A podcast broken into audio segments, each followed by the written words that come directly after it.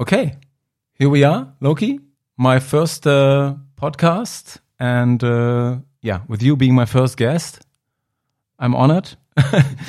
and um yeah, just a little introduction to everybody who's listening right now. Um, for the future, we're gonna have this podcast, uh, um, preferably obvi- obviously in German because yeah, I'm still located in German. It's my first language. But whenever I have someone on who is not like from Germany, um, then uh, we're gonna do this podcast in English, um, if possible.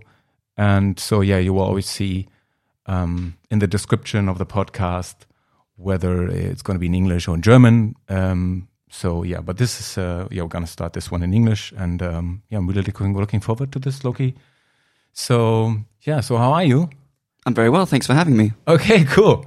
Um, yeah. So the, um, just um, another quick information. So this this podcast is actually uh, going to be about uh, people and people's uh, dreams and people pursuing their dreams in life, and um, yeah, most of the time um, probably in in, a, in more unconventional ways.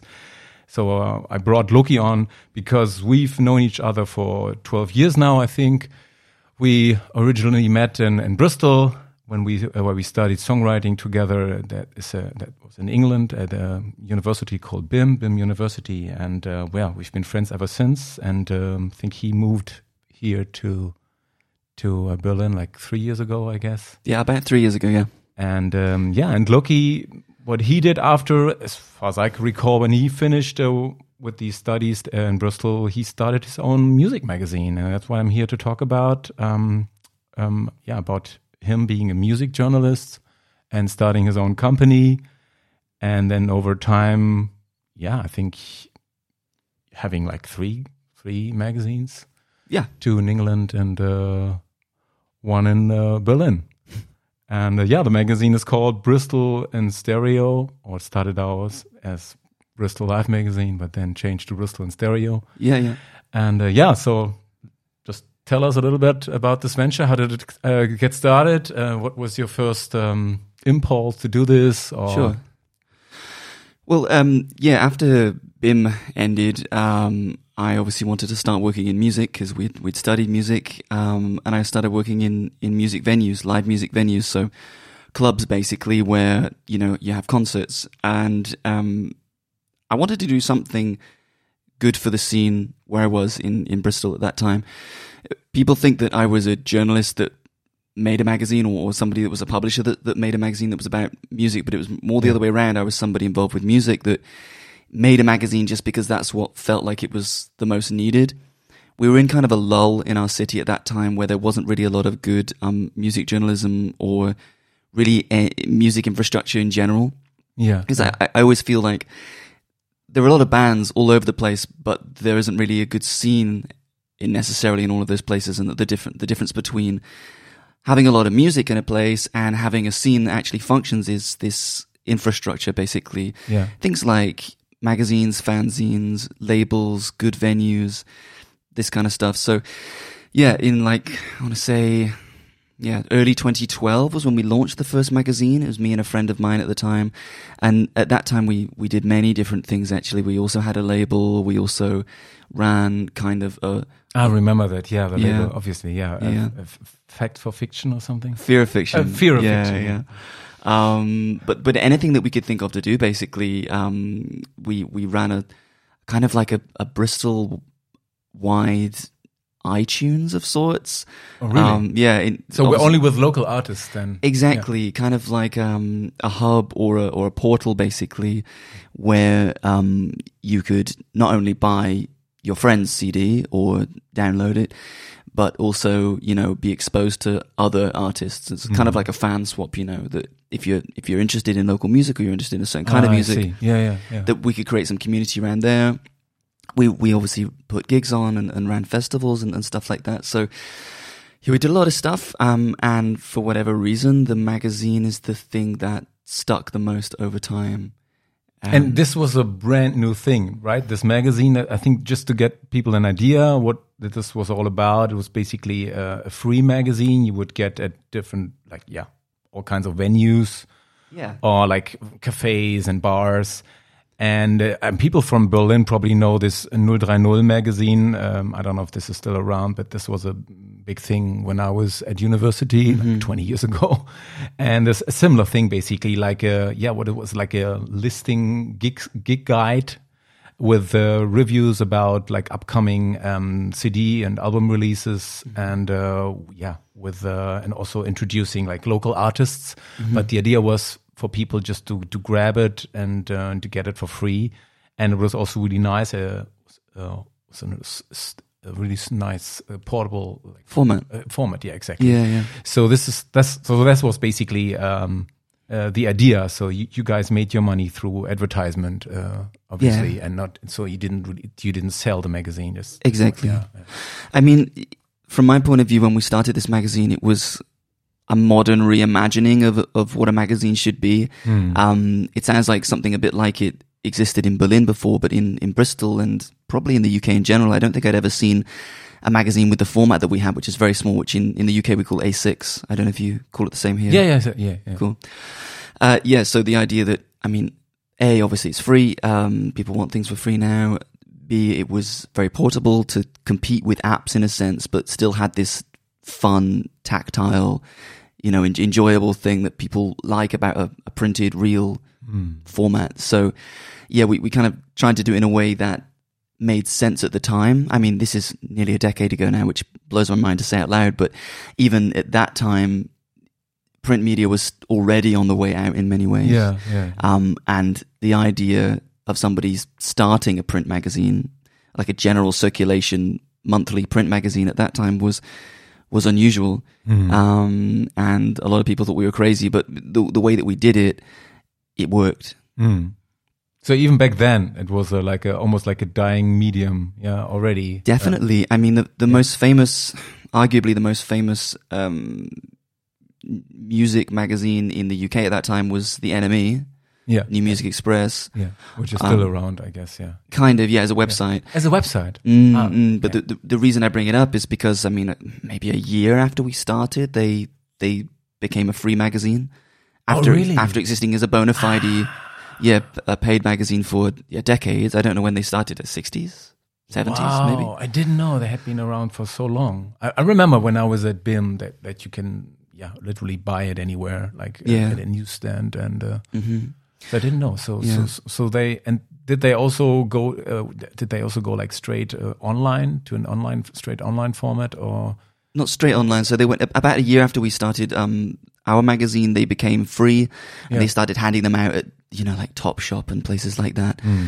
Um, and then a, a little bit later, they became online only. But I mean, as, as soon as they became free, the writing was on the wall. Really, I mean, every a lot of people have been making that shift to online only or to online plus, uh, you know, like a, an annual or six monthly magazine or something like that, a bit different. Um, and I think as our ideas about the environment um, develop more and more, I think that um, you know we might do that too. But um, obviously, with the world being the way it is, there are a lot of things up in the air, thrown in, thrown into question at the moment. So anything could happen, to be honest with you. But um, I, I do think that the future is probably going to be in good online content and then good printed content, which is um, cherished a bit more. yeah, You know that people appreciate, and perhaps um, you know they buy um, a plush issue once every six months or something like that. Ah, okay, so yeah, so not having a, a monthly issue, um, but rather have having like two or three issues a year. Yeah, long I- long term, I think that that Yeah. would be the the um the way things will go. But I mean, up until when Corona hit last year, uh, Mhm. us doing things the way that we did was still working really really well. You know, because Mm. people you can still reach a lot of people um, using print media in the in the right way, the way that we were, and yeah, we formed really good relationships with um, music venues, um, concert companies, some record labels, that kind of thing, and um, yeah, we were an important part of the ecosystem that we existed in. I would say. And talking about yeah that yeah that you guys had uh, yeah you, after a certain amount of time you guys were able to just make like make a living of it. And, and this is just something I want to get uh, to is uh, how long did it yeah did it take for you guys to yeah to to make it work like financially to uh, and, and were you at the time when the magazine started were you all doing like other jobs on the side? Mm-hmm. so was was this more like a yeah like a dream project uh, or and yeah how long how long did it take uh, until this whole thing like took off uh, yeah. Yeah, well, I mean, depends how you define take off, and I would say that rather than one moment where I knew it was taking off, there would there were several moments that happened. You know, at the at the one month mark and the six month mark and the three Yeah. three month th- the three year mark where you know you reached a new uh, you know plateau with it, and and you felt like you had um achieved something, you know, compared to what you're doing before. So, I mean, when I first started working on the magazine with a friend in like late 2011, I was, I guess I was a freelancer at that time. Hmm. I, I had been working full time um, at um, a music venue and then a little bit at, at another in Bristol.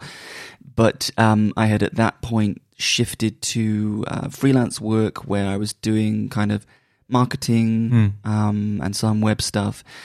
So I was in this position where, um, I mean, I was not earning very much money at all. Um, but that meant that I was also only working part of the time. and you were were you on your own when you when this whole thing started did you do everything all by yourself like The magazine. yeah the magazine the layout and also the dis- distribution and stuff or were there other people working with you when you when you started already For for the first kind of nine to twelve months, um, I was doing it with a friend. Okay Um, so in in the in the history of the magazine, that didn't really, you know, in relative terms, it didn't last very long. yeah Um, and you know, some things worked about our working relationship, and some things didn't. And it was definitely the the best move to um to separate what we were doing. You know, in short, he he carried on with the label, and I carried on with the magazine, and that was pretty much the agreement that we had. Um, but yeah, I mean, he he was a designer, so at the beginning he did the the design, and we both existed in the same world of going to gigs, um, you know, caring a lot about local bands and wanting to make a difference in that in that space. So, um, yeah, I, I think in many ways the fact that we had each other to work on it with was more motivational than anything. I Mhm. think that I could have done most of what we achieved probably, and he could have probably done most of what we achieved, Yeah, you know, yeah. together. But the fact that we had each other as like a sounding board and to keep each other sane, yeah that- and also to have someone to talk to right to to Yeah. exchange ideas and and keep yourself motivated i think it's it's it's good to start as a team in the beginning uh, and just then, to yeah. feel like you're not screaming into the abyss. yeah um, yeah. because it's a many times it's a very thankless job when you when you're trying to do when you, well starting a business is hard work anyway but when you're trying to start a business with an ethos where you're trying to achieve a certain thing which is kind of separate from making money which is definitely the case with the magazine we've always tried to um, you know support local artists in a way that they Mm. wouldn't be supported otherwise um, and support local venues in a way that they probably also wouldn't be supported otherwise and, and, and all points in between um, it's hard to stay motivated and do that when you Yeah. feel like you're alone doing it. yeah, yeah.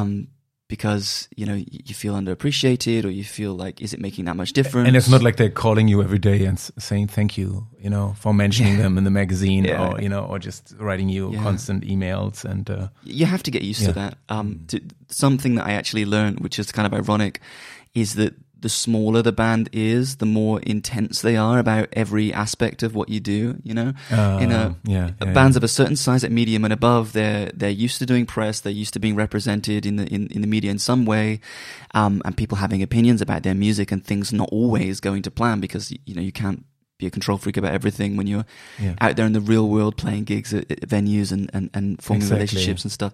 But with these smaller bands where they they had they led such ins, insular lives, um, that you know if you're trying to work with them, it's yeah, it's it's really uphill sometimes, and then sometimes So they would, would call you and ask for a different picture in the magazine, or that uh, that kind of thing. At pictures, like some some information which is like Yeah. they didn't like the way it was phrased, or you know, like a, Yeah, a million different things from a million different bands. But yeah, so you do feel like you're banging your head against a brick wall sometimes when you think, look, look, I'm I'm at this point anyway, you know, in history, I was making less than minimum wage, Yeah, doing yeah, yeah. something really difficult um and then people are just moaning all the time but this is the thing that i think you'll learn as you as you start trying to do something whether it's you know a magazine like me or or a podcast or you have a band or or whatever it is there are always going to be people there saying negative things yeah, and yeah. You know, I don't like to speak in absolute absolutisms and say like never listen to people, you know, when they're criticizing you because sometimes they're right, but you need to learn to separate people that are just moaning because they moan about almost everything, Yeah, and yeah. people that have a you know a genuine um, constructive thing to add. And so that's something that I learned during this process um, with the magazine to kind of uh, tune out the noise of people moaning about things all the time and just keep going and keep trying to do your your best and, and get systems in place where where next time it works better and better and better. Totally. And then also something I'm really well. Can I s- phrase this? Um, um, I stand in awe to, but really appreciate uh, or have have have a lot of respect for is managing all these emails because I'm such an OCD nerd. You know, when I can't check my emails like every day and sort everything out right away, like on on this specific day or even like in the morning or in the afternoon, you know, I need to get everything cleared and then I'm having a really hard time. Mm-hmm. But I know in this particular line of business, you guys must have been getting like, I don't know, hundreds or even at some time maybe thousands of emails, like requests, especially like later, you know, when the business was going uh, uh, pretty well, and just handling all this this huge amount uh, of emails and Yeah. and just yeah requests. I mean, just the other day, uh, I was uh, listening to a podcast, Joe Rogan podcast with the with the Black Keys and and um, the drummer Patrick Carney. He said like at one at one point at his career he didn't check his email anymore, and then when when he I don't know got to it like weeks later. He would have like to answer thousands of emails, and just, just this, this still amazes me how you guys or anyone in this this line of work on this, you know, um, how they handle this the pressure you know not not being uh, afraid that you probably uh, you're missing out on on an email on an, an important email. So uh, i just yeah if you can give your uh, thoughts about this so how how is this process? Do you check your emails in the morning and just sort out the most important ones go to them first? Or or do you just yeah do them just one by one? I, i'm just uh, Yeah, it's challenging. Um, I mean, with um, press, it's it's an extreme example because you're getting so many emails every day, hundreds a day. exactly yeah Um, some of which you need to reply to, and some some that are just informational. But it's it's it's very overwhelming. And so, I mean, I, I think though with any business, um, email easily takes up a relatively too large amount of your time, and Yeah, that I thought you've, so. you've got to understand the difference between working and doing emails because it's very easy to feel like you're working when you're just doing emails, even if they're important emails, but there's stuff that you, you need to be doing, you know? And so, yeah, I, I guess I would say I set boundaries where it like a limit of time each day yeah so Yeah, two- either two a limit, a limit of time or a limit of occasions. Let's say where I where I check my emails, yeah um, and what the correct amount of time or number of times is really depends on the kind of project you're working on.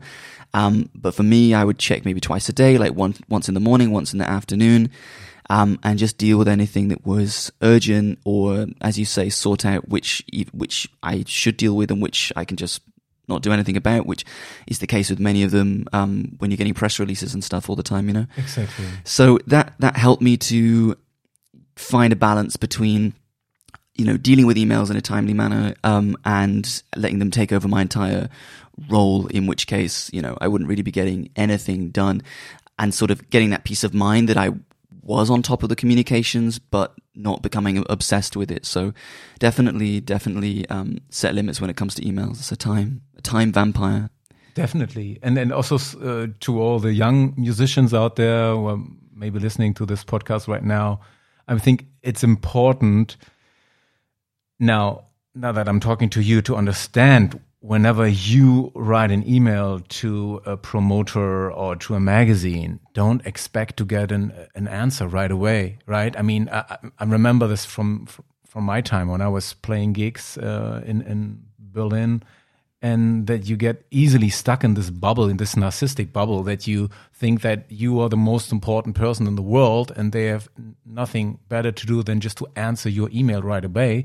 And especially when you're like an unknown artist, you know, with nothing going on really, with no, maybe not even an album out, uh, that I, all all I'm trying to say is don't take it personally. Always imagine they must be getting hundreds of emails every Mm-hmm. day. So just be thankful if you get any response, uh, even if it's maybe a couple of days or weeks later. Yeah, yeah. Um, you should be grateful and thankful for this. Uh, it's definitely it's definitely a numbers game. You know, Yeah. it's, it's it's marketing yourself basically. I mean, if you imagine to take a really simple example, if you if you open a, a Chinese restaurant and you want to put leaflets through everyone's doors, exactly. not everyone that gets a leaflet through their door is going to order at your your restaurant the next day. You know, it's just you need to put enough out there to get enough back, and as you say. Don't take it personally, but one one thing that I have always advised artists to do when they're contacting people, whether it's a you know a venue or a magazine or a label, is just think about the person on the other end of the email. You know, it, it's easy to think that you know you're this person with with feelings and needs, and they're this kind of uh, you know institution, um, Yes. this gatekeeper. But at the end of the day, they're they're also people with tasks that they have to do that day or that week or that month. Um, they're also trying to balance answering their emails from doing their real job and, and all of that stuff. Um, and they need certain things in a certain way. So if you ask yourselves the, those kinds of questions before you um, reach out to people, then you'll you'll get much better results. You know, if you if you take a more empathic um, Yeah, approach, and then and in turn that will help you to tailor what you're sending. You know, you're, you're not going to do something stupid like send an email about your music, but don't attach the song. You know, expect a reply just on purely you know on on on uh, on that basis. So make sure that this is all, at least from your part, this is like perfect, right? So don't Sure. expect them to get back to you and ask for more information. So uh, Exactly. definitely one step you should be. Yeah. don't expect that and and just think about what they need i mean um you know if they're a print magazine don't send them your your song that you want them to go in print the next week or something because if you think about it for five minutes you'll realize well they probably sent the magazine to print already and then the week before that they were designing it and then the two weeks before that they were working on it and then the the month prior they were they were deciding then what to put in the magazine so Exactly. that's just one example, but if you go down that road in your mind, then it will help you to to jump through a lot of these hoops a lot better um, and cut through some of the naivete that, that these artists often have and that, that drive people like me mad. And and keep remember, remembering this. You you always call it the ten percent rule. I mean, I'm still learning.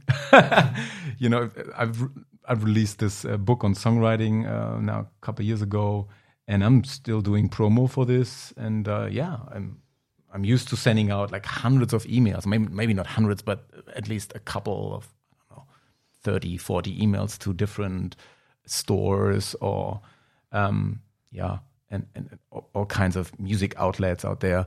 And I'm still learning, you know. Then when I send like 50 emails out, then I would maybe get like one or two replies in return, and somebody somebody would only one person would be genuinely interested in in, in putting the the the book online, and Yeah. and, and so yeah, I, so I'm I'm I'm still learning, getting out of this egotistical bubble. yeah, good. So so talking about your business. So yeah, so you you said you you you got started in 2012 and then it went on so it started in bristol originally right and then you guys also uh, started a magazine in london Yeah, um, the history of the magazines, it's it's a little bit convoluted, but I'll try to give the simple version. Um, after about a year of doing the magazine in Bristol, um, we then at that time, well, basically the same time that the that my original business partner left, um, we collaborated with um, someone in in London Yeah. who had, I think it was a mailing list at that stage um, called London in Stereo, um, and we launched a few months later in in London doing the exact same format, you know, in in a, in a similar way, but they were um, they were completely separate magazines, you know, different Okay. different scenes, and I mean, at that time, I, I had uh, personally naive ideas about people in London giving a crap about other people in London, um, but you know, not every city has this sort of like local scene vibe, like Yeah. they did in Bristol, or like they, they like they definitely do in Berlin, for example, um, and so yeah, we, we were still feeling things out, so um, we we kept them separate, and then the two brands sort of like continued to grow separately, and then eventually, a couple of years ago, we decided to um, bring them all under one name. i see When we were so on- this one started in as london in stereo exactly. i see Mm, okay I, I only i always thought that you changed the name because you had this issue with your original name because i remember your magazine Mm-hmm. in the beginning was called bristol life magazine And then I think that was, there was a radio station involved, or that wanted to was- use this. It this was a big media company. Big media company started using it so um, you, illegally. you- exactly, and and and you so you made a deal with them, and Yeah, I in saw- order to give them all the rights to to that uh, to that name, and you changed your name then to uh, back then to Bristol in stereo as opposed Exactly. to um, Bristol Life Magazine. so it was yeah, it was partly it was partly about this this legal case, um, but it was more so I would say about the fact that we were just about to launch in Berlin. I see. So we had reached this Yeah, point where we had two separate magazines, which maybe had some benefits and some drawbacks in being in being separate. Um, but then when you got three, you you should really start trying to form one brand, which you which you grow as big as possible, you know, and, and use that brand to your um, advantage. And then also from a from a work point of view, if we uh, bring th- the more closely you bring things together, the more you can share the load. Perhaps like you know one person does all of the album reviews for all three issues, you know, plus or minus a few local things that we would swap in and out, um, rather than you know two com- two or three completely separate editorial teams that are doubling up on work. So it's already hard enough to um, to build something of your own like this without yeah. working in a really dumb way. And we just felt like that was the point where we needed to work smarter rather than harder and um, do things as a as, as more of a, a tightly knit group. So we would have always brought all three magazines together in one name before we launched Berlin. I see. Um, okay. But the So fact this that came in handy then, actually. it it was actually the luckiest thing ever. It was Yeah, something we yeah. were we were talking about doing anyway. And then we had this legal issue and we managed to get some money from them and then we used that to pay for our rebrand and and, and that, that helped basically. Um, so yeah, that's how the how the, the, the three magazines having the same name came about. But they've all been doing a very, very similar thing for a very long time. Um, but that's how that's where we are now. And the, the Berlin issue was basically the third uh, one that came on board, right? Yeah, that came about, yeah. yeah, yeah, it came about, and so that was.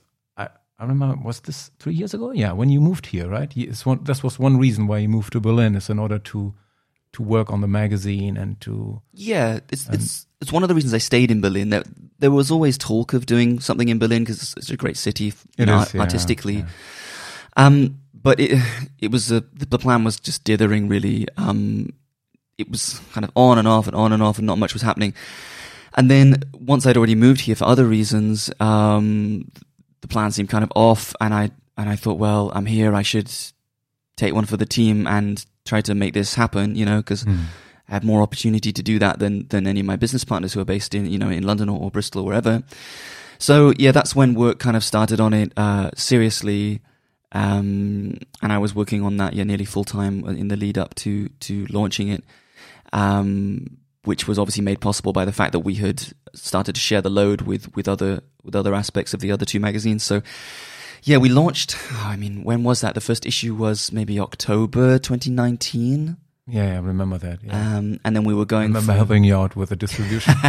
you did, yeah. I couldn't have done that without you. Um, Literally going to each and every cafe and bar in the city, uh, like in the main city, like Friedrichshain, Kreuzberg, and uh, yeah, Prenzlauer Berg.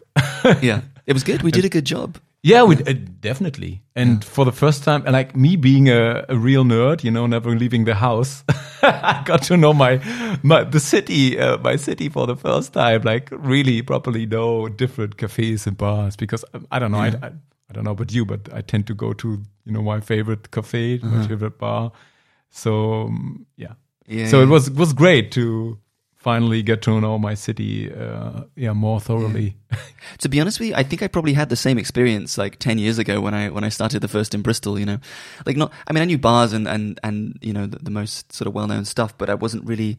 I didn't know how it all fit together and what the names of all of the roads necessarily were and stuff. So I kind of had that experience. But then in, in Berlin, definitely, because, you know, it's, it's a big place and I hadn't It's huge. lived here that long. Un, it's unreal, Loki. This yeah, is yeah. unreal. So, so now I know where everything is. Especially at Weserstraße, you know, it's For this example. incredible street, and and you wouldn't even believe it that this actually existed, right? Because when you go to Sonnenallee, I know now, that you're a Berliner, you know what I'm talking about. It's a completely different world, you know. It's. Yeah. like like I know uh, Neukölln from the '90s, you know, uh, Yeah. Döner kebab stores and Yeah. some uh, handy stores, you know, uh, like mobile phone stores, and uh, like yeah, like typical Neukölln style, Yeah, and then yeah. you would just move like one street uh, away and to to the main next main street, and it's a completely different vibe, completely Yeah. different area, and different cafes and bars, and it's yeah, it's it's it's, it's just great. it's like mean- a parallel universe in one district, basically. Yeah, yeah. But I mean, it's like that in those kinds of areas. I mean, I would say, like from my point of view as an outsider, Yeah. uh, that Neukölln is now what Kreuzberg was like ten years ago or longer ago. You know, Yeah, yeah. um, it's it's still in that process of, of I mean, being gentrified in some in, in some senses. I know which you- is yeah, know obviously you're you know at. also also a negative thing. But you end up with these situations, as you say, where one street is completely different to the other street. One is one is just like kebab shops and like you know Turkish wedding dresses, Exactly. and and then the other is just hipsters, and you think like, where am I? Um, but um, I'm sure there are people that used to live on on the Weserstraße that now think like, what the hell is this? yeah, going on? You know. But um, if, if anyone's listening in Bristol, it's, this area is it's kind of a much bigger version of Stokes Croft, I would say. yeah. It's this mashup of of the way it was before and the way it is now, and you can see like you know two hipsters, two you know old school, you know Indian or in in in, in the case of Berlin, they're Turkish guys that have just been there for generations, or or Caribbean or something like that. So yeah. yeah, it's it's crazy how it happens. was it was definitely fun. Yeah. so that was yeah. So that was uh, three years ago. You said, and um, yeah, and then everything pretty much broke down, or let's say came to a halt when the whole pandemic thing uh, Yeah. started. I mean, as with with almost really- everyone. Yeah, and this was pretty much it's what was pretty devastating for your whole venture, right? For your whole business. Um, Yeah. so you, you guys had to stop the magazine, or is it still running as an online version? Uh, Uh, well, it's it's come in phases, basically. I mean, as soon as Corona hit, the you know live music and anything about entertainment was probably the first thing to be hit. You know, even Mm. before the restaurants closed, it was like yeah, no more large gatherings. exactly. So we, we we were the first to get hit in a way, um, and we'll probably be the last to come back. And I'm trying to you know remember that and um and stay calm. But yeah, uh, in whatever it was, March, we we had just completed the the April edition. Um, frustratingly, it was we, we were really happy with it actually, and um, That was a year ago, pretty as much. a year yeah, ago. Yeah. yeah, It was. I mean, to be honest, I mean, I don't know how personally you want to get about it, but um, yeah, I was really upset about that. The the issues, for example, in Bristol and um, Berlin, at least, those are the ones that I was more um, uh, intimately involved with at that time. Uh, the one in Berlin was probably the the best one we'd we'd, we'd done so far, you know, quality wise. Yeah, yeah. And the one in Bristol was probably the the biggest earning one we'd we'd ever done. Yeah. I would Yeah. say. Um, so we were really things were going well. Um, yeah, and you then- were in a great spot. Uh, yeah, and then out of nowhere, it just gets taken away from you. Um, the the only kind of saving grace for me, psychologically, I suppose, at that stage was that I had always told myself that that could happen. I never thought it would be because of a pandemic. I thought it would more likely be because you know a, a large company suddenly pops up with a magazine that that takes all our business away.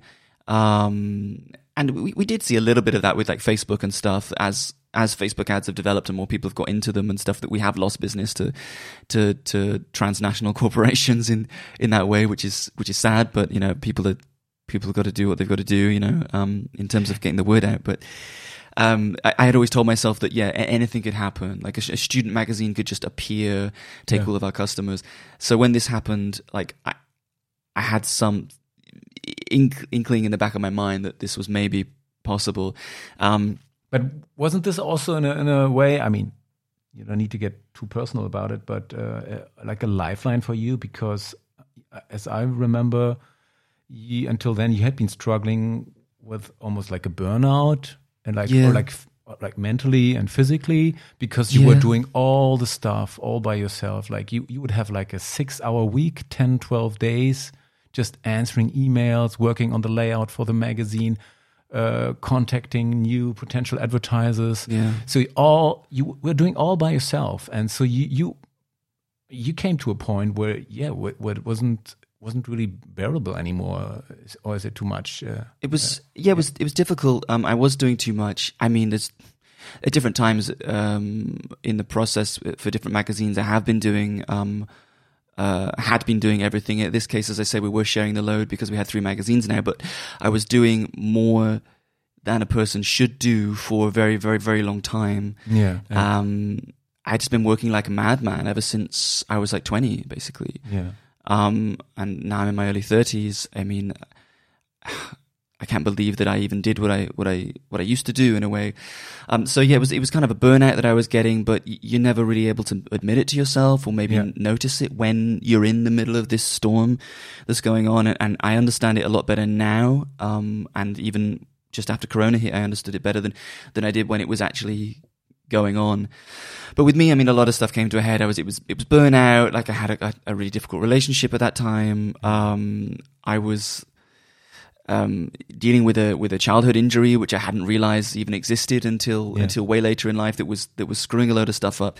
Um, and I don't know if you've ever, had the experience where, um, you you have a break for some reason, like you, you take some holiday, whether it was from work or school or, or whatever, um, and then you immediately get ill Yeah. because yeah. you had been kind of running on ether yeah. and then as soon as your body knew that it had this moment to uh, to take a break, it was like bam, everything just collapses now.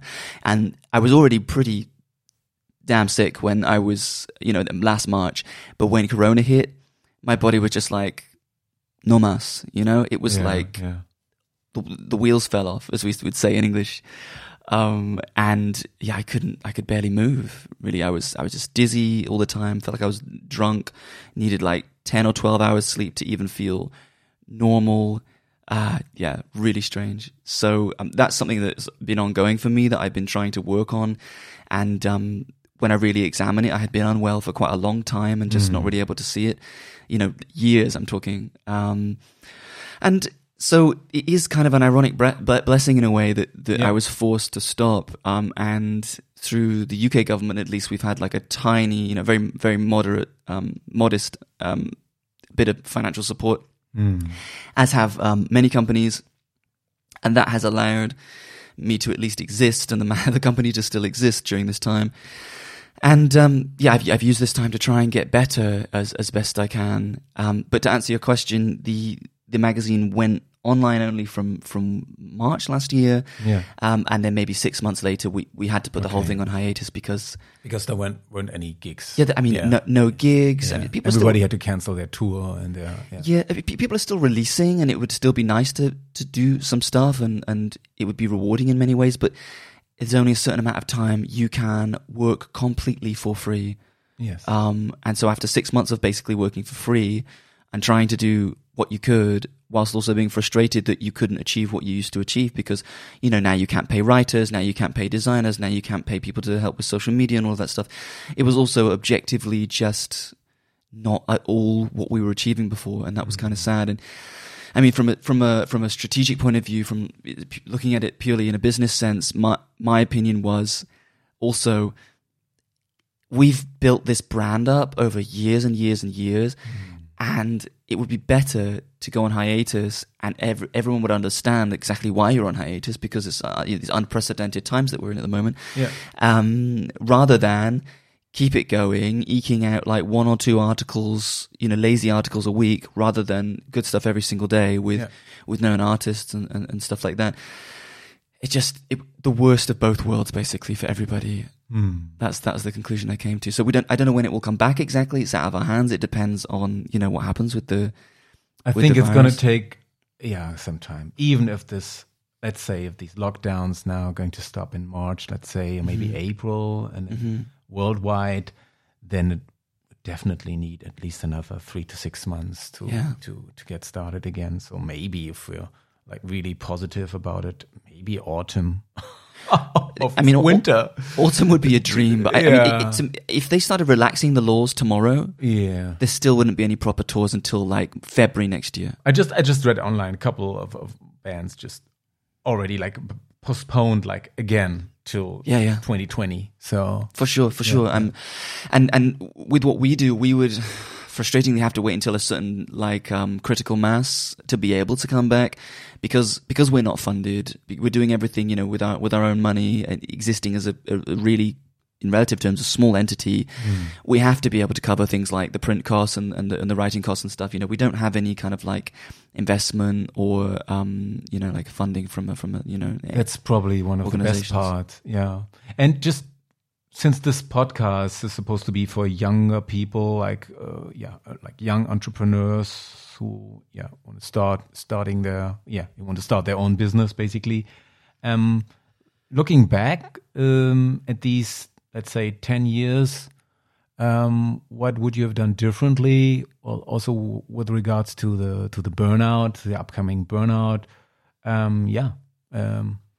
Yeah. Um, just to give people some some some tips well, or advice. I'll try and uh, give you a mixture of things that I things that I would recommend, you know, things that I did and, and things that, that I would do differently. Um, and we'll see where we get. Um, I mean, we touched on earlier, like the kind of job that I had when I started the magazine. One thing that I think is a real benefit is, um, if you can get some kind of flexible work, some kind of part time work, if you if you got the luxury of not having to work, you know, because you're you're young and you live at home, then, then great. You have rich parents. Yeah, any of these options are great. Um, but rich I would grandmother. Yeah. yeah, but I would say um, the, the fact that I had sort of weaned myself onto doing this was was really I think that's a very um, practical way of doing it because people don't know how to start. You know, like should I quit my job and do it, or should I keep my job and then you know? And there are techniques that you can use. You know, like um, you know, there's a book out there called The Miracle Morning, which is quite inspiring, where you know it's um, talking about how you can get up super early in the morning and make time for the things you're passionate about and for developing yourself and stuff like that. Um, but if you can find a way to, you know, go down to even four days a week or three days a week or, mm-hmm. or something like that, and then use that time to work on this passion that you have and book the time in, you know, don't just do it at some point. Book it in like it's work. Treat it like yeah. work in that sense, you know. So if you've got Fridays off in your calendar, it should say Fridays I'm I'm recording a song or I'm working mm. on this project that I'm doing or something like that. So that's one thing that, that I think went well for me that I would definitely recommend. Um, in terms of doing things differently, I don't know. I I feel like um, you can easily get stuck in your own little bubble. Once you get to like a certain plateau, um, you kind of saturated the market that you're in or, or, what you originally set out to do, then you sort of start treading water mm. for um, for a while. And, and, and something that I would do differently is to probably check in with myself and, and with the business more often and say like, is this still what I want to do? Am I doing the right things? What else could we do? It's hard in the time in, in, in the moment because you're also working very hard and you're very mm-hmm. tired and you're getting you're doing a lot of like firefighting i would say. Um, but it's it's a i mean i've been a freelancer and entrepreneur for almost my entire life.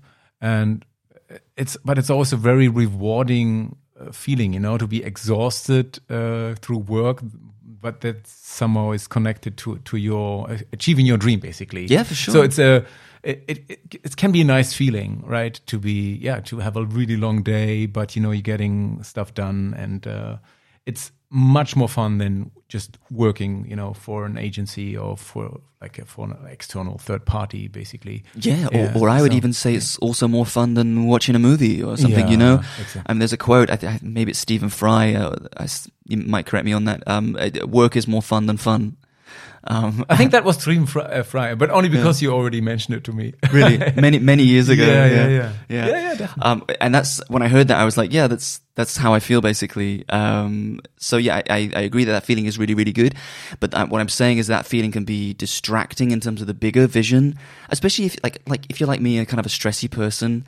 You know, you can get um, stressed out about stuff, um, feel anxious about stuff you can kind of get in this loop of yeah, just solving immediate short term problems and not looking enough enough at the big picture. So in the same way that you need to book in time to do anything, I would say definitely book in time to look at the bigger picture to check that you're going in the right direction because and f- focus on the right uh, priorities basically yeah, like not to waste your time with stuff that is somehow related to expanding your business but mm. maybe not the most crucial uh, thing you should be focusing on. You, you right? should definitely always um, uh, prioritize um, and make sure that you're not doing too much at the same at the same time. I mean, what I was talking about was was more like making sure you don't forget a couple of important things about the, the long term vision, which is what yeah. I feel like I did for a while because yeah, we, we grew the, the, the magazine or magazines, but we could have done it a lot quicker. You yeah. know, like it's nearly a decade that we're doing it now, and we could have done it in, in a few years probably. I mean, the funding would have helped, but yeah. um, you know, if, if, we'd have spent more time on, on, the big picture, then, then we probably would have done it quicker. But yeah, you're right. prioritizing in general is really, really important, and just like one of the tenets of being productive in in, in any sense.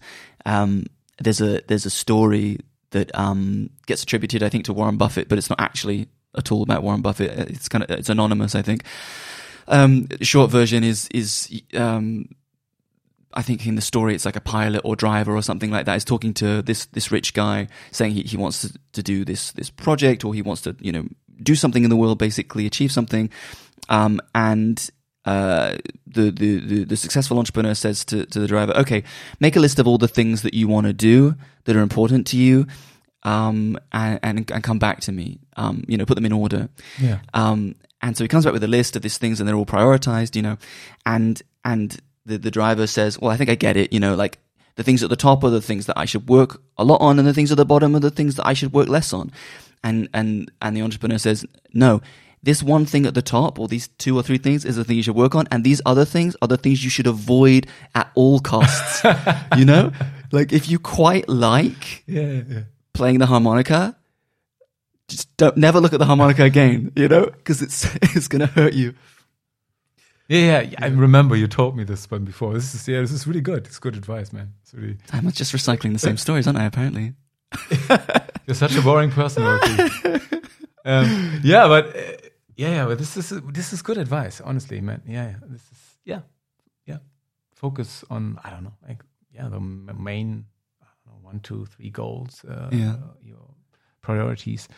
Um, good. So yeah, talking about pros and cons. Um, what else wanted uh, did I want to talk to you about was um, ah yeah obviously um, music music uh, music scene. Mm. Uh, how would you describe? Uh, has it changed uh, over the past ten years? And if so, how? in in any particular locations or just every everywhere. I'd say everywhere. Like I mean, Yeah, I can only talk about Berlin and maybe maybe Britain or Yeah, I mean, I would say everything's changed. I mean, it depends from from when until when, but I mean, when you and I met was at the advent of these kind of music schools, you know, Yeah, um, yeah. which have changed the way the scene works in in certain ways.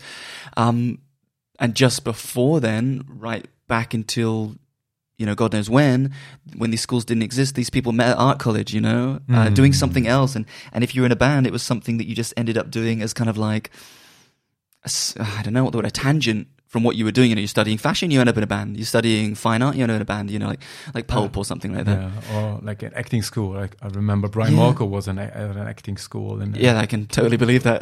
King's College, I guess. yeah, London. yeah, drama queen. yeah. Um, yeah, so uh, you know that that's one thing which which definitely changed changed the scene uh, from the other time when, when when you and I met.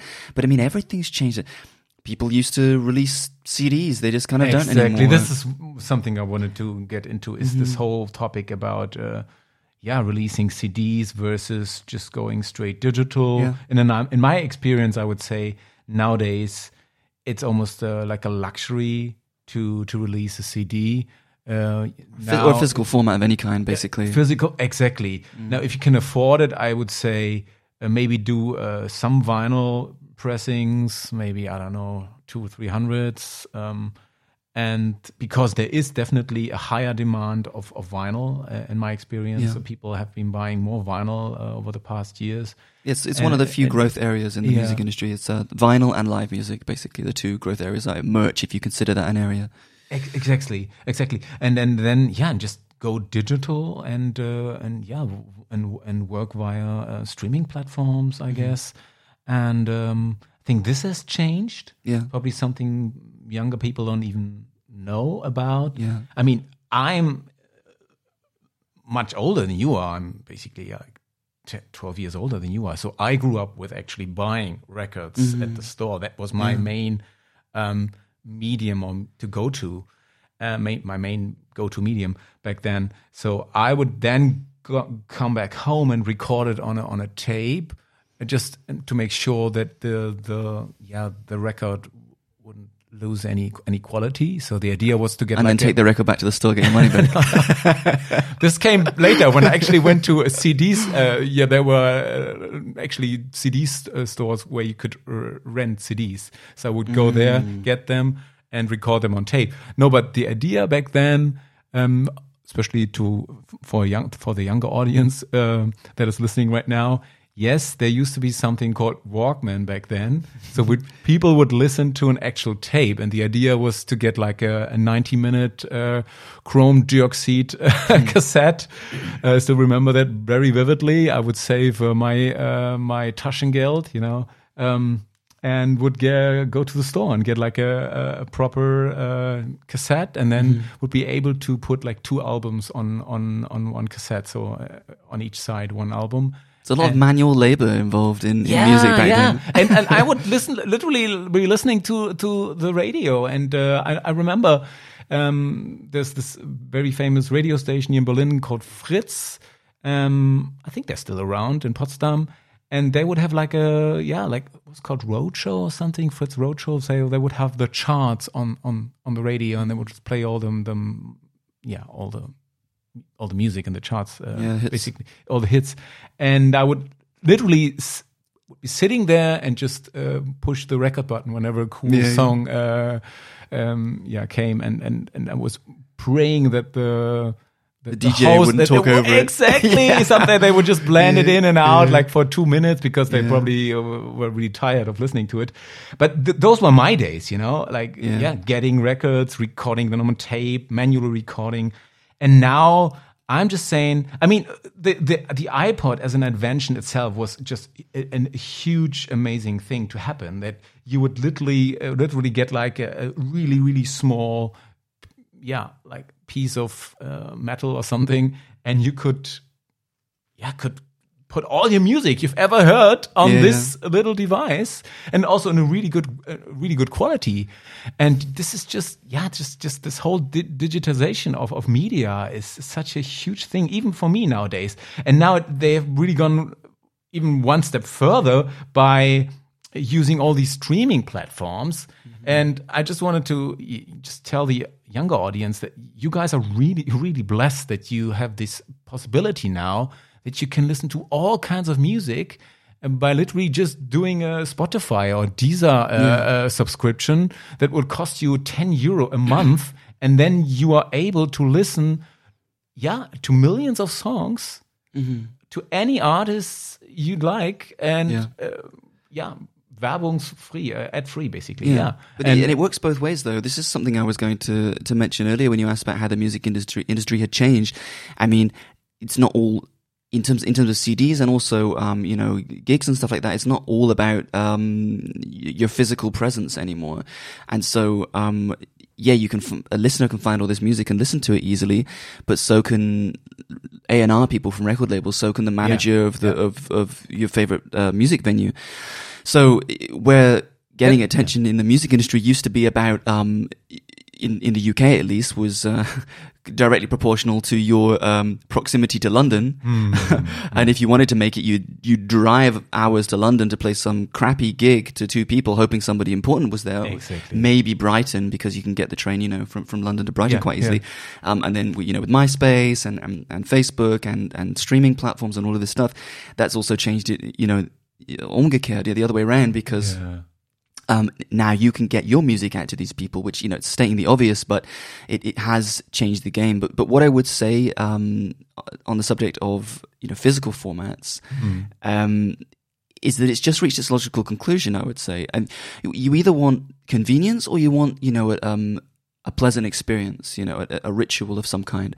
And so an MP3 or a stream, it's, it's very, very convenient. Mm. You know, it's, it, there's no labor involved. You can do whatever you want really easily, instantly. If you want to uh, hear an album, yeah, you just find it or buy it, you know? But if you want a, uh, something enjoyable, a ritual, something to cherish, then a, mm. then a vinyl record great, is, yeah. is that you know, a, a, tape wasn't really ever that, and a CD definitely wasn't that. It's no. so ugly. Everything about it, the CD itself, the case, it's just ugly, ugly, ugly. Um, and so, you know, it sucks. It doesn't really fulfill anyone's needs. So now we've got the best of both worlds, in my opinion, where you, yes. know, you, can, you can stream it, yeah. or you can have a beautiful record where the, it's tactile, the, the it sounds warm, the artwork is bigger. You can look at it, yeah. and you can keep it all there and feel vinyl's great. smug about yourself. Exactly. And also, one thing I, I wanted to add is. Uh, that uh, something I hated when I was younger, then you would listen to this one song in, uh, on the radio uh, that was yeah really popular back then, and you would go to the record store, and I was really like hoping and wishing that Mm-hmm. they would not only have this one cool song on this album, but Yeah. most of the time, um, the, the album wasn't that great. So, and then you would have to buy the whole album. Yeah, I, you didn't have to, but it's sometimes. I, I, I think I remember in my in my head had this ratio. You know, at at least I, I, told myself, okay, if if there is only if there are at least like three songs on it, you know, that I really really like, then I would go and get it. Mm.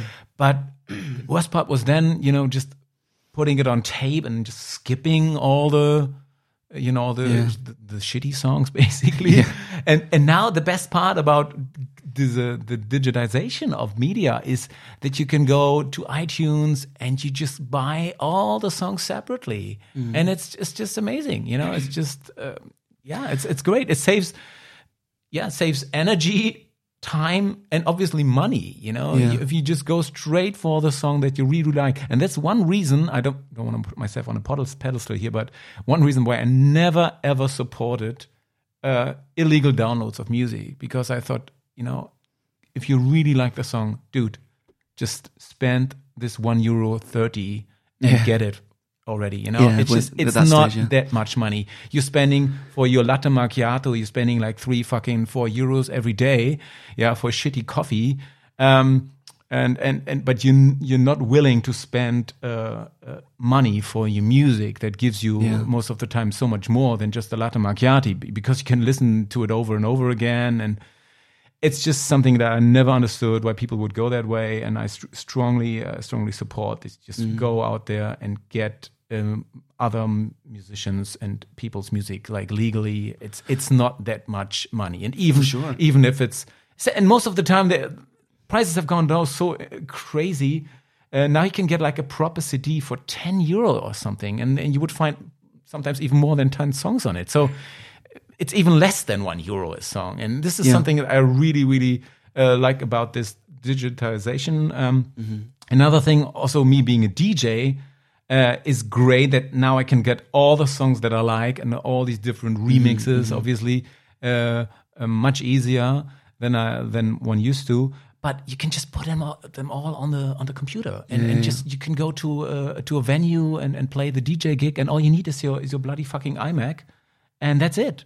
You Yeah, know, yeah. and people, I mean, there's still vinyl uh, DJs out there. I mean, kudos to them. Yeah, I really uh, Mm-hmm. have great respect for them, but they still have to carry, you know, these all these boxes, and it just uh, so, so annoying, you know. yeah. So this, so there are many, many uh, pros that came with this whole uh, new media form of media. I, I, think. I definitely think that's good uh, in, in, in the ways that you described. Um, and I do think there was something kind of uh, disingenuous about the whole releasing an album process, hmm. where you've got this thing, it's called an album, that's what you make and that's what people buy, but people buy it because of the singles, and then you made it also probably because of the singles, because, it, you know, yeah, you had these filler songs. as they would Exactly. say. Seven, seven times out of ten, Yeah, yeah. it was a bunch of crap on there, a- Yeah. apart from the songs that people had heard. So there was something sort of yeah, insincere and and strange, sort of an emperor's new clothes kind Yeah. of thing about here's my album, buy my album, get the album.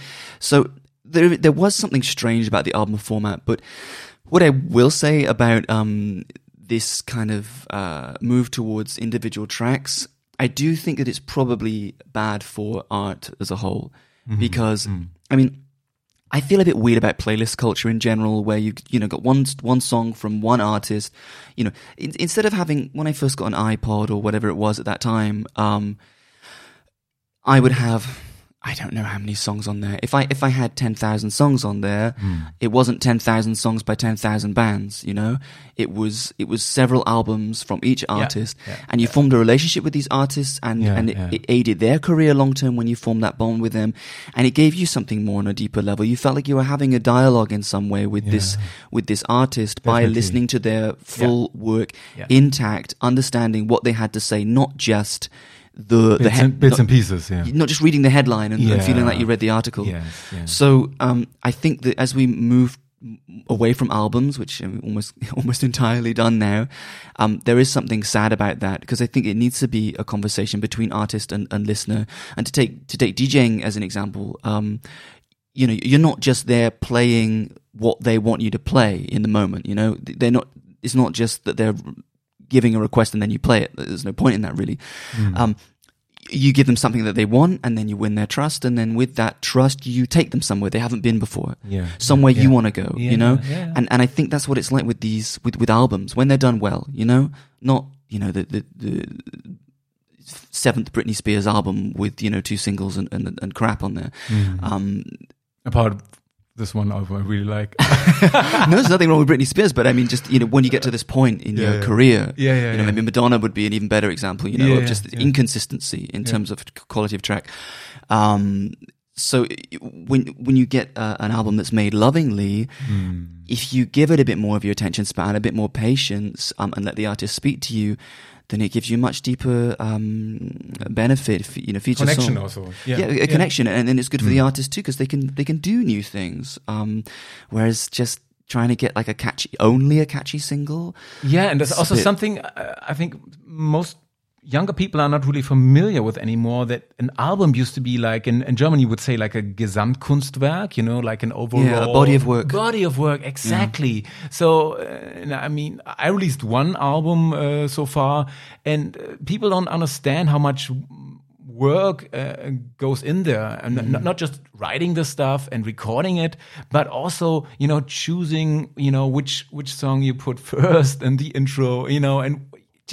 Yeah. it, it goes a lot of um, energy and, and time you know Yeah. choosing the right uh, Oh, it's art, basically. Exactly so it's, it's not just uh how do you say um aneinanderreihen A what? uh, aneinanderreihen enumerating or something Oh, it's not just like a secondary thing. no, it's just that aneinander. Uh, Jesus Christ! Whatever this word, I don't know this. Uh, Sounds like you're rapping. no, it's just it's not like creating like a fucking playlist, you know? it just putting uh, uh, songs together randomly. That's what I want to Ah, say. Okay, just Yeah. one after the other. Yeah, exactly. It's not Okay, just okay. okay. Let's go take the single first, or no, as, as a second song. Yeah, no, yeah. there there goes a lot of um, Fast one, slow one, fast one, slow one. Yeah, exactly. so this, uh, and this is something that, yes, that you probably not, not really aware of when you just listening now. I think younger people nowadays uh, they don't even listen to whole albums, or Yeah. they just listen to playlists other people put on Spotify or Deezer or Tidal, and um, yeah. So this is also that's so I'm. Uh, that's one reason why I'm really happy that this uh, that, that the album itself is has been having a, a, a real comeback and uh, It's vinyl. yeah Yeah, and yeah, uh, it's not not only uh, not also Jesus Christ not not only because of the of the of the overall analog sound which is obviously Yeah. much better than just the the digital sounds. If you have proper speakers at home I can really recommend it. If you have the money just get get a get an album. It's great. Yeah. Also Yeah, uh, depending you, on how what it's you been mentioned, recorded, like celebrating this whole in like a ceremony just Yeah, really sitting down and like really listening it to and not just doing other stuff at, you know, yeah. at the same time you know Yeah, it's it's a it's a magical experience. it is, and it's also it's uh, it's more appreciative uh, towards the artist. I think so. This is something that I've experienced, or just yeah, that I think the overall appreciation of art, this this artist's work, musical uh, in particular, is not there anymore as it as it used to be. You know, where people would be lining up in front of a record store Yeah. because the new Smith album was going to be released. You know, in the in the morning. You know, really putting this kind of effort in there, and things have become so easy now. You know, uh, for me, being a huge Cure fan, for instance, it was a huge thing for me to to finally get like the a VHS tape of their recordings uh, in in a in a place in France called Orange. You know, it's called the Cure on Orange. A great Mm. great concert, and I was so happy to finally see them live for the first time. Yeah, yeah. Or I remember they released a, um, um, a VHS uh, tape where they were playing uh, the um, MTV Unplugged session. Mm-hmm. That was such a great thing. It's same, yeah, same with getting albums. And nowadays you can just obviously you just go to YouTube and just Yeah. Google you the Cure live, Yeah, yeah. and then maybe the Which the, the year, yeah, yeah, oh, yeah, which is which is I, I don't want to. yeah, I don't want to slag it off here. Yeah. Um, It's the paradox of choice, it- it- basically. It, it, it has its benefits, obviously, uh, especially if you're looking for an old video, for instance, or you, want, you really want to see them in, in 1982 uh, Mm. performing like a small uh, gig uh, in, in England somewhere, Mm. which will never be released on, on, on, on any uh, other medium platform, Mm. I think.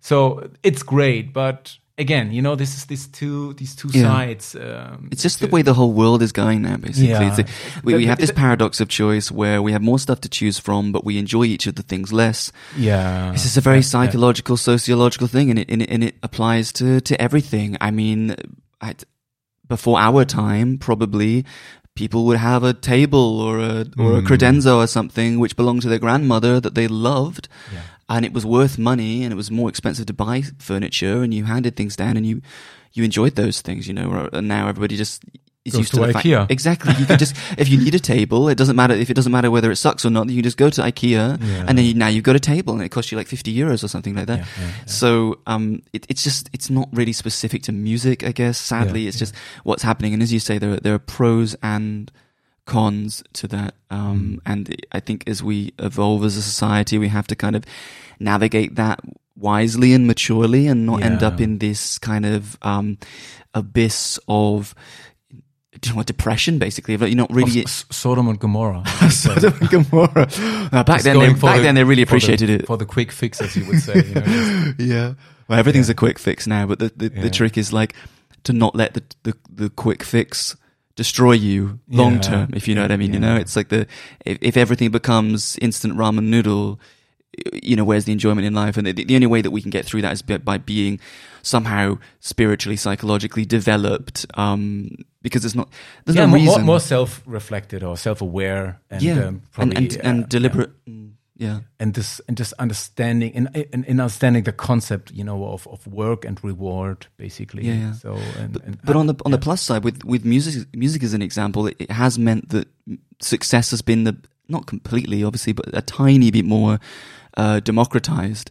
In that it used to be you're either a huge band or you're nobody. yeah, that's one of the coolest things. But now you yeah, can be, yeah. yeah. you can be a medium-sized artist or a small artist, and you can even live off of that. When you think about, you know, seven Yeah. billion people in the world, or however many there are, you know, um, then if you find the people that like your music, you can Yeah. probably um, get by This with is those people. definitely one thing I really like about uh, yeah the the music scene nowadays that everybody is able to yeah to record their music and you don't even need much Mm-hmm. publish money. it. Yeah, and publish it all, all by yourself. And uh, yeah, this is great. This is really really great. Yeah. Yeah. So, But it's gonna to come to come back to your question. It is gonna change the whole music industry eventually because we're gonna run out of headliners for festivals. We're gonna run out of you know things are just yeah. gonna be different. I'm curious how this is going to be um, because yeah, the, the last the last remaining headliners nowadays are bands from the 90s. in many ways. So, Yeah, you know, yeah. you've got Coldplay. Coldplay or Metallica or whatever. Exactly. You know, But Metallica eighties. What about in 20 years? You know, they won't be around anymore. I mean, Definitely fewer, yeah. fewer.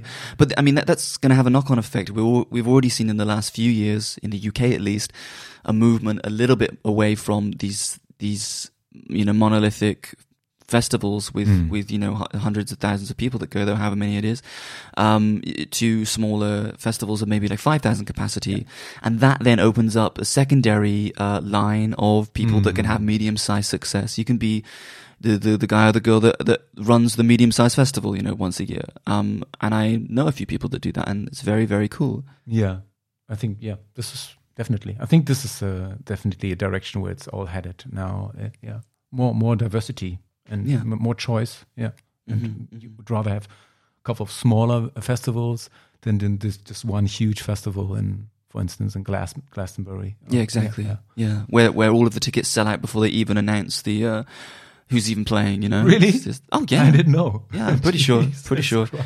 Yeah, yeah. It's impossible to get a ticket. It's, it's weird. Weird system. Yeah. But yeah, but yeah, festivals. Yeah, great. I've haven't been to many festivals in my life, but the ones I went to were pretty pretty amazing. You know, this whole concept of it's it's almost like in a in a dream world. I remember uh, one time I I went to um, the Lolla Lollapalooza Yeah. in Paris. That was the first Yeah. big festival. And uh, one thing I like about French people, they have a great taste in music.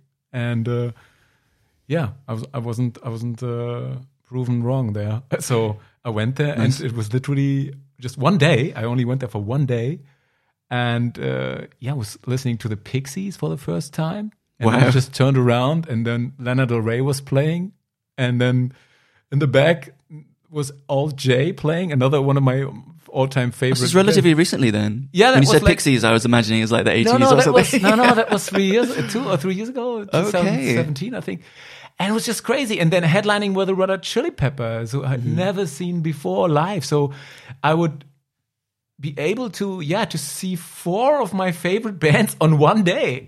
it's just, you know, usually, I mean, when I was younger, I would get a ticket like a, almost like a year in advance, and I would put it as put it on up, up to my wall. You know, The Cure playing live at uh, Deutschlandhalle back then in the in the nineties, and it was a huge thing. So you were looking forward to this gig, you know, in six six months uh, ahead, or or even like Smashing Pumpkins playing. Yeah. But now just going there and just seeing like two, three of your favorite bands on one day, it's, it's, it's, it's Festivals are a crazy thing in that sense. man. Yeah, yeah. Yeah, it's just amazing. It's otherworldly. yeah. Uh, yeah, yeah. so, so that was great. And uh, yeah, let me just have a look at my little sheet here, my my cheat sheet. Um, yeah, just switching toppings for a moment. Um, um, yeah. So being in Berlin, Hmm. let me get to this. Uh, um, what's the thing you like about Berlin, like the most, uh, and in comparison to, let's say, Bristol or London? Uh, In what- terms of in terms of the music scene or just no, personally? not necessarily. I mean, it's just uh, uh, we, we can Well- start with the music scene, uh, and yeah, one thing that I noticed about Berlin is that it's kind of um, it's kind of a mix from my point of view of of the things I like about Bristol and things that I, that I like about London. Um, I mean, obviously I'm from Bristol pretty much, um, and then I've been involved in the music scene in London for a long time because of the magazine. So you get to know, you know, how things are. And one thing I loved about um, Bristol was this um, community feel that there is there. I mean, it's literally half a million people, so at that size, it's easy to have a community feel, you know. yeah, Um, but also it's it's about the kind of people that live there. You know, they're just friendly, warm people who want to support each other, who are generally pretty positive about things. Um, so I liked I liked that um, about Bristol, and then London obviously is is better in many kind of more uh, objectively measurable ways. You know, it's it's a larger city. There's more going on there. There's more diversity. It's more at the cutting edge of what's going on. Um, and if you want to see a favorite band, you, you're guaranteed to be able to, to see it there. You know, not like in, in in Bristol where because of the sizes of the venues, I mean, we have like a couple of thousand capacity venues, but you know, you have to go to Cardiff if you want to see Rammstein, like I did when I was a teenager, you know? Um, so uh, for me, I went to the same arena to see you too in Yeah? 2000. ah, yeah, yeah, C- CIA. yeah. Um, but the thing from from my perspective as an as an outsider who moved here a few years ago, Berlin is a perfect mix of those two things. Like people do care about um, Berlin artists and the Berlin scene and the sub, you know, the Neukölln sub scene Yeah, and stuff yeah, like that. yeah, They support each other. Um, it's got an amazing community vibe, but then also it's a you know it's a, a city of however many million people, like four four or five million people.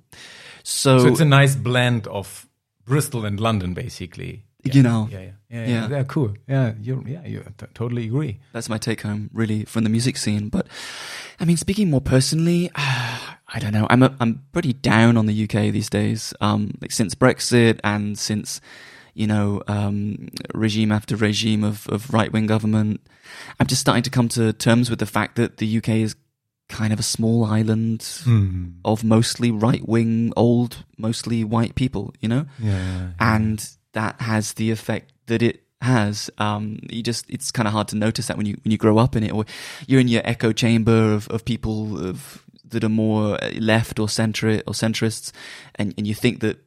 "Ah, How can this happen or how can that happen? But it happens because that's exactly the way it's going to happen because that's exactly what the country is. you know, countries with with right wing governments or or that have a certain mentality because they're an island or or you know ex colonial power, they're just going to be a certain way. So, I mean, it's not a coincidence that I don't live in the UK anymore. I love Bristol, absolutely love Bristol, and I love many things about the UK, and I become very nostalgic about those things.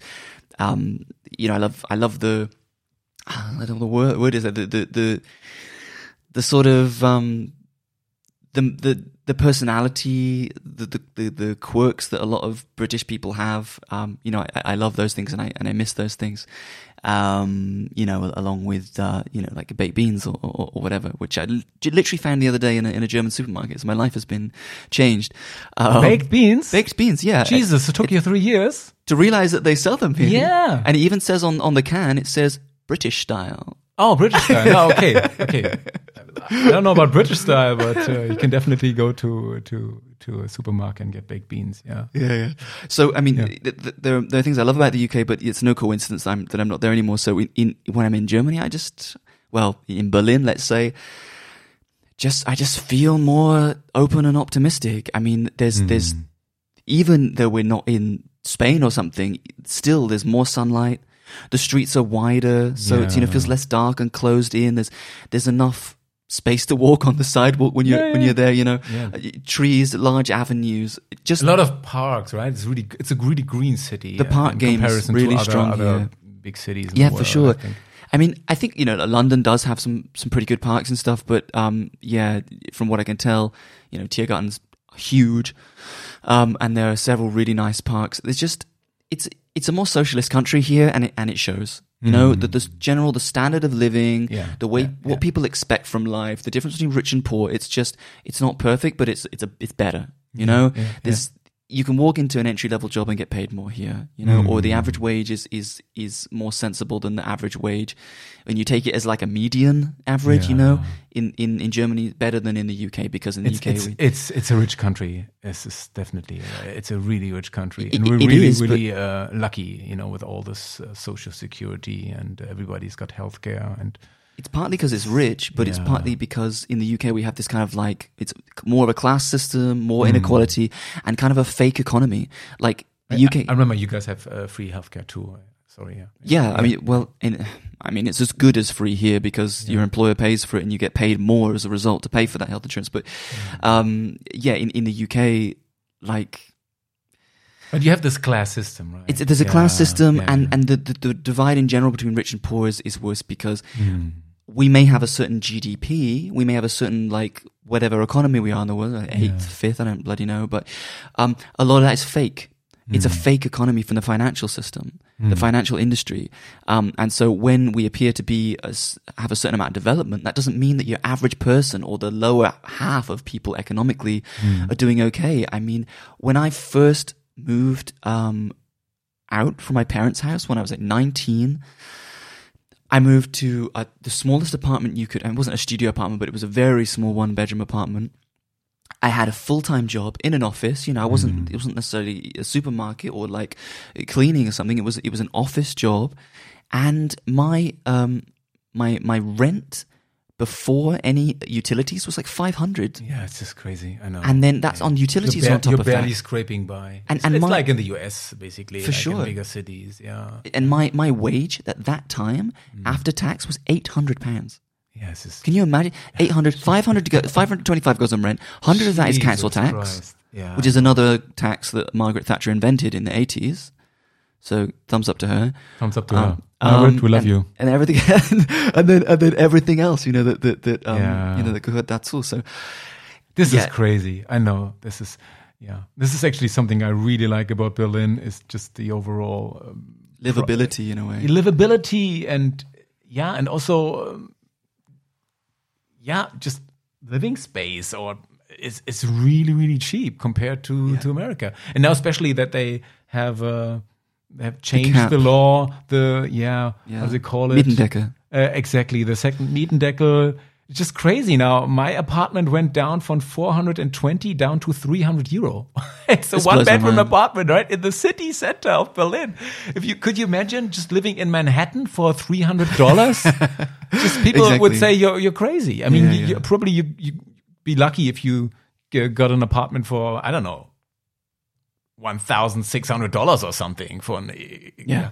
So it's it just Yeah. yeah. And This these is are- what these are li- things that like people need. Yeah, You know, it's not things that people want. You know, it's things Yeah. that people need. It's like to live in a tiny apartment should Yeah. be a human right, basically.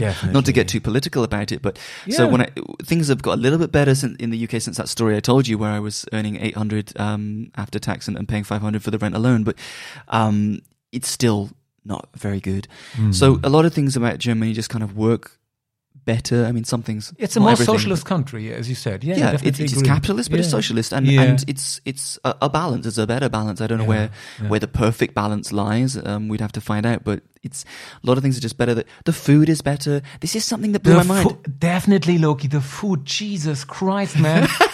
I lost like, and this is I lost like five, six kilos, or you would say In Bristol. like twelve pounds or something. Yeah, because there was nothing I could eat. This just, just Asian diners overall quality was really, really bad. And so I and I remember back then I was uh, yeah already a vegetarian, so I would only go out to get some chips. That's the only thing I could Yeah. stomach. And then I would because you go can't to mess the, up chips. to the to, yeah to the supermarket and get myself a, a muesli with the From the German supermarket. yeah from the Lidl from the local Lidl store. Just definitely no, the Yeah. food is awful, man. I know it's a cliche, but Yeah. there is a reason for this being Yeah, a cliche. and- but it's but it's it's, it's bad, but not in the way that people think in the cliche. People think that we don't have any dishes. We do have some dishes. They're fine. Yeah. Like uh, roast dinner. I mean, again, they're, they're simple. Roast dinner, Sunday dinner, Christmas dinner, all this stuff. Great. Vegetables cooked in a healthy way. Meat if you eat meat. Um, gravy if you get the gravy right. It's it's amazing. You know. Um, English breakfast not at all healthy, but it's an experience. And if you go around the whole UK, we have some stuff. If you include, you know, like uh, Welsh dishes and and, and Yeah. Irish dishes and, and, and Scottish dishes.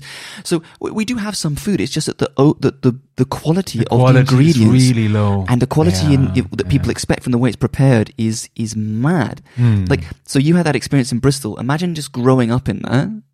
And, and it's all you know in terms of the eating out, let's say, Yeah. and in terms of the stuff you get from the supermarket, and then moving to Berlin, you know, on the first day, get a doner kebab, and I'm like, this is the nicest thing I've ever eaten in my life. Yeah, Döner is great here. Döner is great. Also currywurst, yeah. Also Yeah. like vegetarian vegans uh, currywurst I can uh, Yeah. recommend for the non-Berliners listening here. But uh, no, but also a thing that uh, I, I used to work in retail for for many many years, um, and yeah, and I remember we we would uh, still one of my favorite places in Berlin uh, at Alexanderplatz is a, a small Viet, Vietnamese diner. I know there are plenty all over Berlin, and they all they, they all maintain a certain quality. But this one in particular was really really cheap. So it's still to this day they never changed their. Uh, the prices. The, prices. So you you could go there and have a, like a nice soup and a and a, a spring roll and and a tea for six euro. Jesus Christ! blows my where, where would you? There's no way you can go to New York and and go to Manhattan or to Brooklyn and get a nice deal, a nice meal for five dollars. Maybe you get a slice. unless you go for New York pizza, uh, Exactly. obviously. But uh, there's no way. And it, even in Germany, I'm, I'm yeah, I've been to other places, uh, obviously. But if you go to Munich or uh, Cologne or Frankfurt, there's no way uh, you, Yeah, you yeah. get this for five four But euro. Berlin is an unusual city, though. It- You it's know? really you get it's yes I yeah it's as I would say it's it's really really good. What is it called like p- p- performance performance cost ratio? I know Yeah, it yeah, sounds bang uh, for buck. sounds a bit um, uh, yeah contrived, but yeah, definitely. But it's it's it's overall it's a, you get a really uh, great quality for for little money, and uh, this is what I what I really love. And uh, I I mean, can be honest about myself. Uh, I've ne- I've never really made much money in my life until now. Um, um, until now means I'm making money, right? At the moment, no, Uh, no. dep- yeah, it depends what you emphasize, but I've never really made much money. So I've basically been living, uh, yeah, just um, get, yeah, on a, on a, I don't know, on like 2000 euro maximum. Sometimes more, sometimes less. Yeah, yeah. Uh, probably even less. So let's say, I don't know. So in this, this area, but I've, I've had a great life, you know, it just, uh, that's it's just- exactly why it's good it's- for it's- society, though. This is amazing, and uh, yeah, and, and this is this is definitely one thing I really really like about Berlin is uh, the cost of living and and the yeah. overall quality um, Yeah. that you get. Not not only uh, going to a local bar or restaurant, but also just having this choice of venues, obviously, Mm-hmm. and being able to see uh, great bands from from from the US, for instance, um, Mm-hmm. and not having to. Uh, I- I mean, that comes with the ter- territory, but not having to, you know, drive 300 kilometers to the next bigger city Sure. to, to see a Sure. band that I really like. Um, so, yeah, this is really great. And uh, yeah, I'm a big fan of Berlin. Yeah, no other sure. place I would. I mean, in a way, the, the In- way in that Germany. Berlin, yeah, yeah, in a way, the way that Berlin is is what's allowed you to live your life the way that you have, because you said that you know for many years you weren't earning much money. You you chose to do that because you Mm. wanted to have free time to to work on your music or work on something else, you know. And this is why I think that if we did, uh, you know, set things up in a more sensible way in terms of you know i- what people get paid and what they need to pay, um, we just have a better society. Whether you do that Mm. through like a, a, a UBI or, or So it could be a role model, right? I think in For, many for, ways. the, for the whole world. I mean, don't want to be too cocky about my country here, but.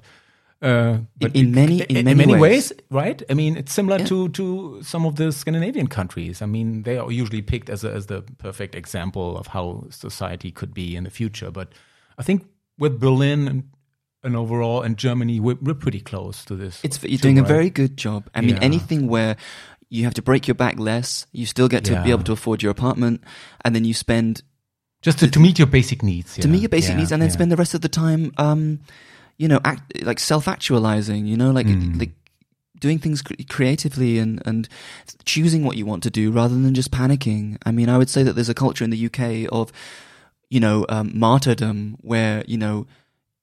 You, everybody works really hard, pretty much. Hmm. Um, and the person that's the biggest martyr gets, you know, wins a prize in their friendship group. Um, this constant competition. Yeah, but not even competitive. I mean, say I would say in in America maybe they're a little bit more competitive. Um, but with us, it's more like who's suffering the most.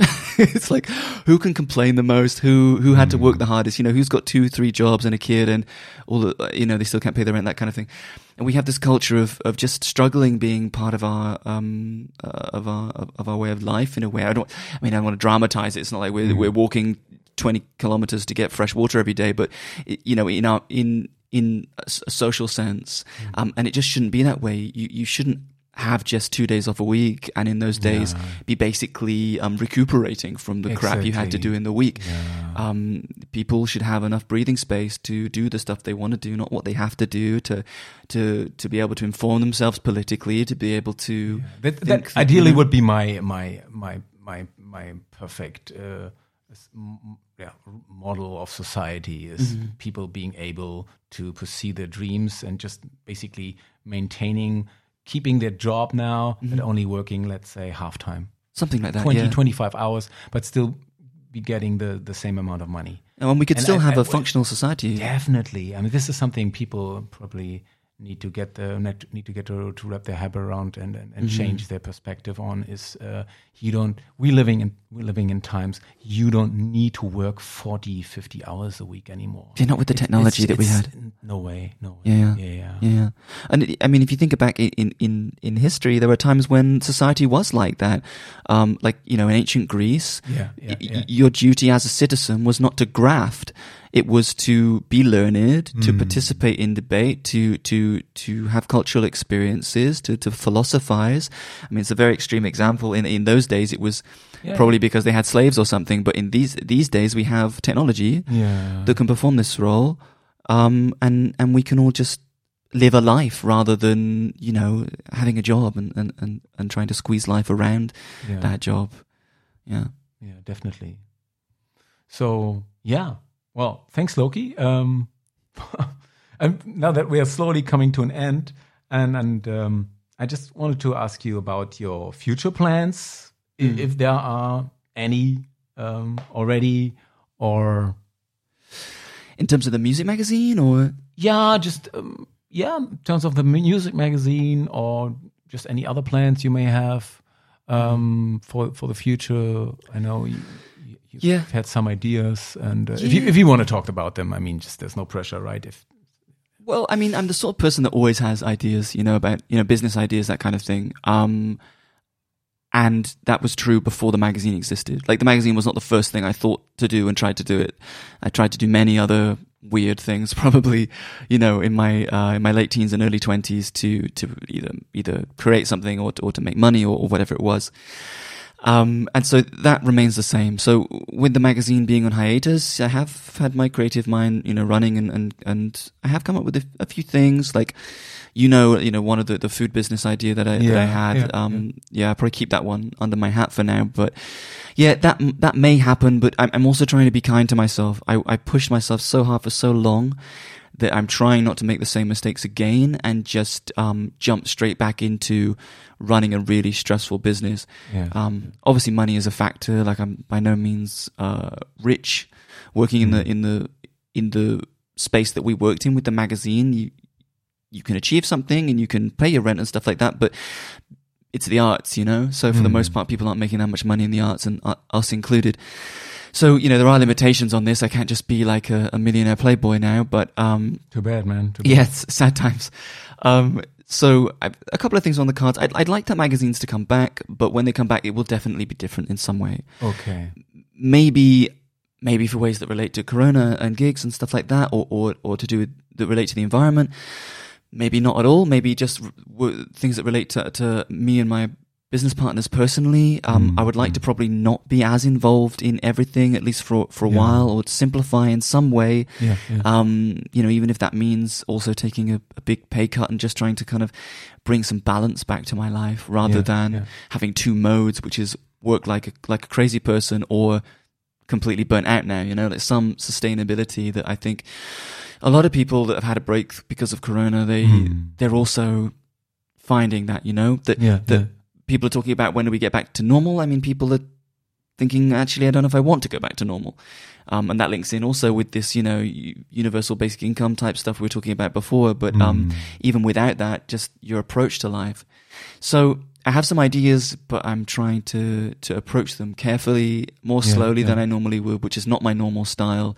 Um, and just take stock of everything. And when the magazine comes back, um, doing it in a in a new way. Yeah, cool. Good. Well, thanks, Loki, for being my first uh, guest. I really appreciate it, and It's my uh, pleasure. um, I'm more than happy to have you on again. Uh, Nice. Yeah. especially considering that we have a great rapport uh, going on here, and um, I was as, as always. that was awesome, man. Thanks Yeah. for inviting me. Yeah. cool. Well, then, uh, yeah, we'll see you soon, Loki. See. Bye bye. Ciao. Bye.